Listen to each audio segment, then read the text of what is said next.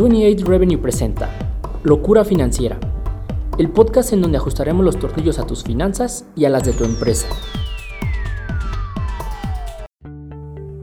Hola amigos, bienvenidos a un episodio más de Locura Financiera. El día de hoy nos da mucho gusto compartir con ustedes micrófono y nuestra mesa de análisis.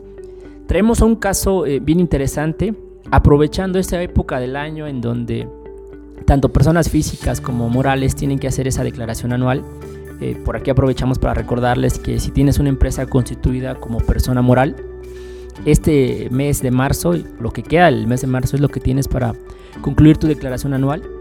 Y en el caso de las personas físicas, pues próximamente en el mes de abril estaremos llenando y enviando nuestras declaraciones. Ojalá que tengan por ahí algún saldo a favor que pudieran recuperar. Eh, bueno, y pues el tema que hemos traído a la mesa el día de hoy es la adquisición de restaurantes VIPs por parte de Alsea a Walmart México. Y bueno, esta operación eh, tuvo un tema bien interesante que hasta la fecha se sigue, del que se sigue platicando, y fue precisamente por el reclamo que hace el SAT eh, de un pago pendiente de tema de impuesto. Entonces, esta operación, eh, comentarles que se suscitó en el año 2014, iniciarían las negociaciones en el año 2013 sin embargo, la Comisión Federal de Competencia Económica puso ahí algunas condiciones para que esta operación se pudiera dar. Y bueno, pues hasta el año 2014 es de que se concreta la adquisición de, estos restaurantes. Esta operación eh, corresponde a una estrategia de diversificación para Alsea. Y esta diversificación es desde el punto de vista de conceptos. Es decir, Alsea ya tiene dentro de las marcas que opera algunas como lo son Starbucks, como lo es eh, Chili's y también eh, Burger King.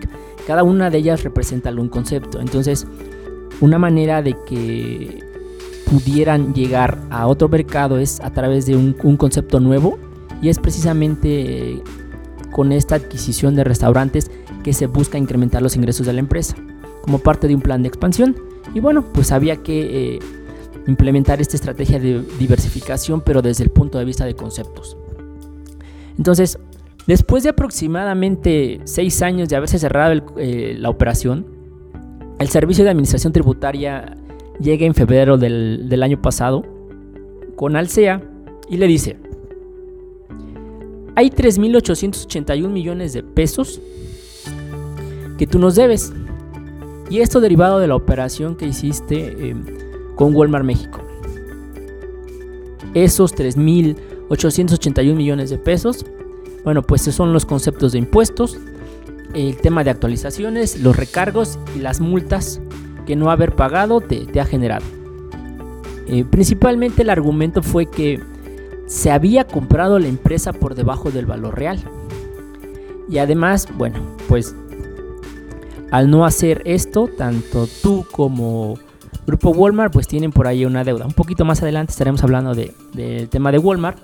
Pero aquí lo, interesante fue que Alsea en ese momento dijo que no, que iba a impugnar la petición, que tenía los elementos eh, para poder eh, revocar esa petición de pago. Y bueno, vamos a conocer un poco más sobre los detalles de la operación de eso, eh, para la adquisición de esos restaurantes. Y para eso le doy la bienvenida a mi compañero Felipe para que nos cuente y nos platique más datos al respecto de esta operación. Gracias Saúl, bienvenidos a Locura Financiera, mi nombre es Felipe y para entrar en contexto nos remontaremos a septiembre del 2013, cuando la firma mexicana da a conocer que está llegando a un acuerdo con Walmart México para la adquisición de su división de restaurantes, por un monto que asciende a los 8.200 millones de pesos. Alsea da a conocer que dicha compra se concreta el 12 de mayo del 2014. Esta operación incluía la adquisición de 363 unidades, de las cuales 263 eran bajo el nombre de VIPS, 90 el portón, 7 ragazzi y 2 más la finca. Además incluía los derechos de propiedad intelectual de las cuatro marcas, así como sus menús, desarrollo de productos, procesos de operaciones, adquisición de 18 bienes inmuebles de construcción de 214 unidades, entre otras cosas.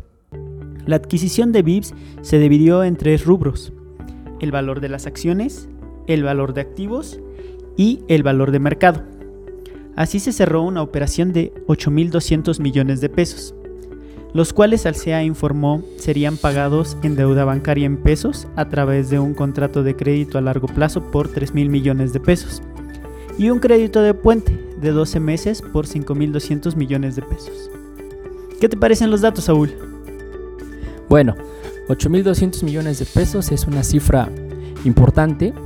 Sin embargo, al SAT no le pareció un valor real para esta adquisición. Por otro lado, platiquemos sobre la estrategia. Este evento corporativo que, se dio pues, fue precisamente una adquisición y responde a una estrategia de crecimiento. Hay que comentar que hay dos maneras eh, tradicionales eh, para que una empresa pueda impulsar su crecimiento. Y la primera de ellas es el crecimiento orgánico. Este crecimiento se da con los propios recursos de la empresa al interior e implica el aprovechamiento de las habilidades, del know-how y de las destrezas de todo el personal. Eh, aquí lo que se busca es llegar a procesos de innovación que permitan ya sea reducción de costos, la implementación de nuevos productos, el lanzamiento de nuevas marcas. Y con ello, bueno, pues buscar un posicionamiento mayor en el mercado. Por otro lado está la estrategia de crecimiento inorgánico, que es precisamente eh, la que llevó a, Alsea a comprar esta cadena de restaurantes VIPs. Eh, este crecimiento inorgánico precisamente se caracteriza por eventos corporativos como las fusiones y las adquisiciones. En ese caso lo que se dio fue una adquisición. Para esa adquisición, bueno, pues el se elabora un proceso de, due diligence, que es básicamente una revisión de la situación financiera, eh, contable y legal de la empresa. Se determina un, valor de la empresa. De aquí se pueden ocupar diferentes eh, maneras de evaluación, desde el descuento de flujos de efectivo, eh, la evaluación por múltiplos, y bueno, con ello eh, lo que se busca es posicionar a, la empresa, pero de una manera más rápida. Entonces, las estrategias de crecimiento inorgánico están caracterizadas por comprar empresas o adquirir empresas, incluso también fusionarse, del mismo segmento, pero con alguna cualidad eh, en especial que permita implementar nuevos conceptos y por ende llegar al, mayor número de mercado. Eh, bueno, pues esta estrategia implica muchos retos. El tema de la transición de una empresa a otra para el personal no es fácil. La adopción de las nuevas políticas pudiera volverse complicada. Eh, el tema de la adopción de, la parte contable y financiera, la transición también es un proceso que tiene que ser muy, muy meticuloso. Y por supuesto el tema fiscal, que fue un detonante en esta operación. Eh, eh, hay que ser muy cuidadosos con el tema fiscal. Por ahí eh, se tiene que echar una revisión de la ley del impuesto sobre la renta y ver en qué, hasta qué punto se puede, se puede implementar por ahí alguna estrategia. por otro lado, bueno, pues en el caso de, de Alsea, la noticia de la deuda con el SAT, bueno, se dio diferentes meses posteriores, años posteriores. Por ahí hay quien hace mención de que pues es, responde más a una estrategia de, del presidente, a una cacería por parte del SAT. Pero bueno, el evento ahí está. Y por otro lado también están pues ya los resultados. ¿Qué se logró con esta estrategia?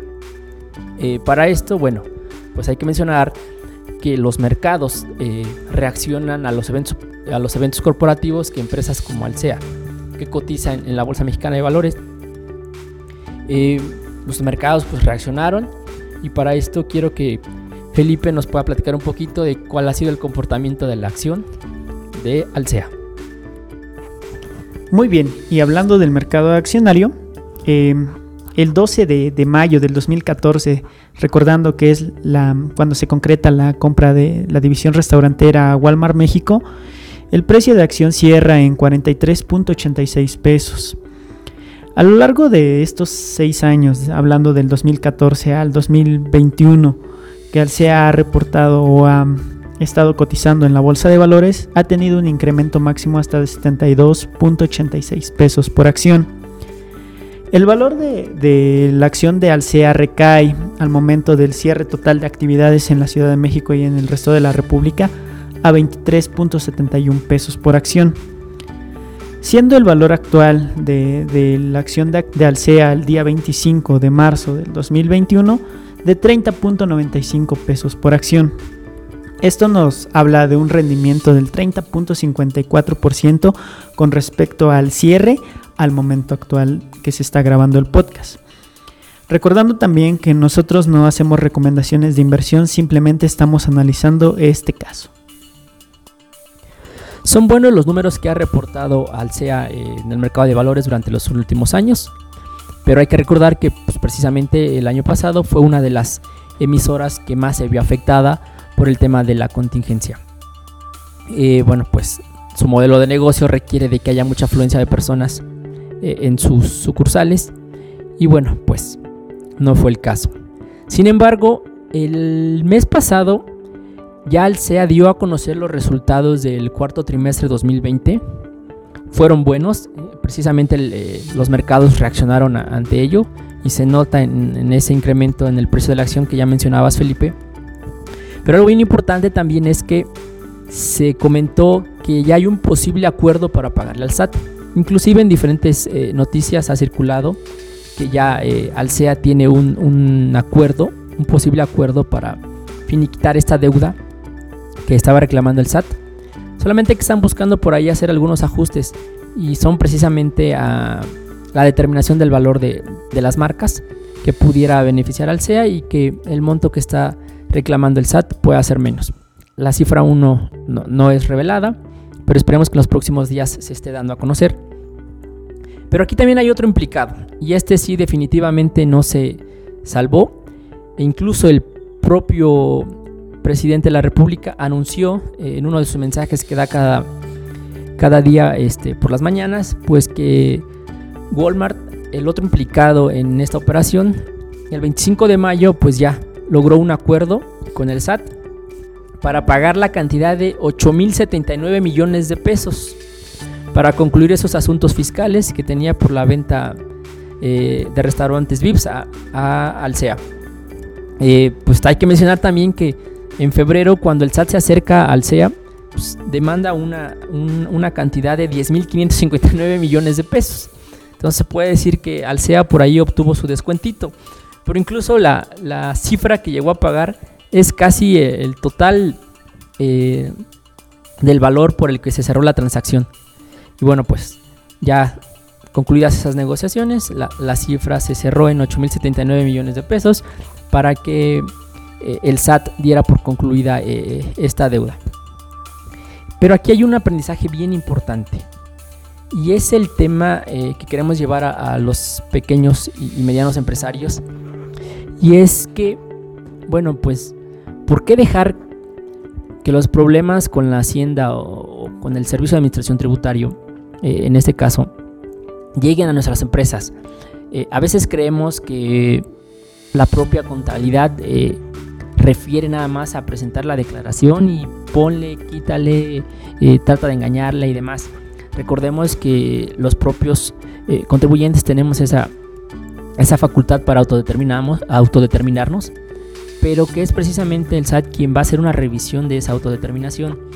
Eh, pensamos a veces que lo vamos a engañar, que una vez ejerciendo ya nuestro, nuestra atribución de autodeterminación, pues ya todo se acabó. Pero no, no hay, por qué, no hay por qué generar molestias a nuestras empresas y generar costos adicionales porque, como le ocurrió al SEA, eh, si tú caes en una omisión o inclusive metes alguna deducción que no fue autorizada.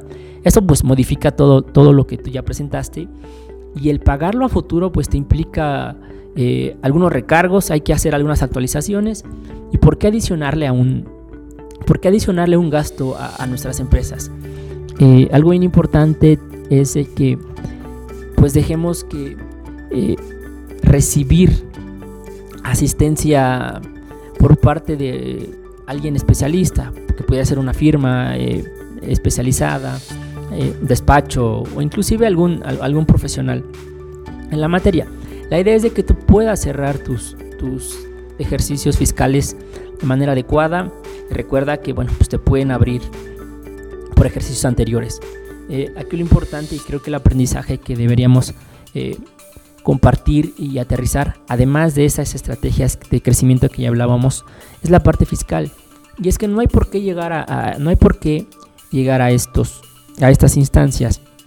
Lo más recomendable es que precisamente pues te dejes tu, tu empresario y sobre todo los empresarios jóvenes nos dejemos apoyar por algún por algún especialista. También me gustaría recordarle a la audiencia que no es necesario tener una persona de tiempo completo en la empresa para los temas de impuestos. Los servicios on demand pueden cubrir esa parte. Les agradecemos por habernos escuchado y los invito a conocer nuestras redes sociales en Facebook e Instagram. Nos podrán encontrar como 28 Revenue. Muchas gracias.